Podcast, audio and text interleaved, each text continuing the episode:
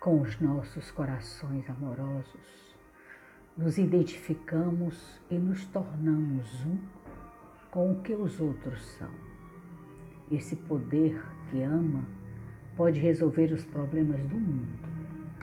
Esse poder é pleno de autodoação, não com senso de sacrifício, mas com sentimento de servir a toda a humanidade como fossem nossos próprios irmãos e irmãs.